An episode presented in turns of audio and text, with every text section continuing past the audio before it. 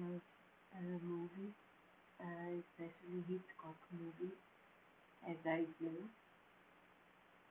Some of his movies are some of my favorite movies ever. The ones I'm talking about is Rear Window and Vertigo, and I'll talk to you about them in, in, more movies.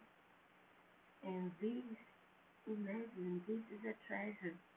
It's a, an interview with Hitchcock about some of his major movies. Um, he talks a bit about *The figures of mine, Rear Window and, and Vertigo.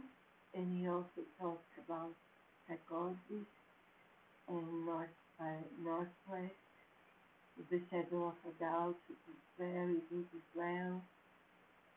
and why he makes movies, uh, um, what kind of points he pays attention to surprise um, his, uh, the viewers of his movies.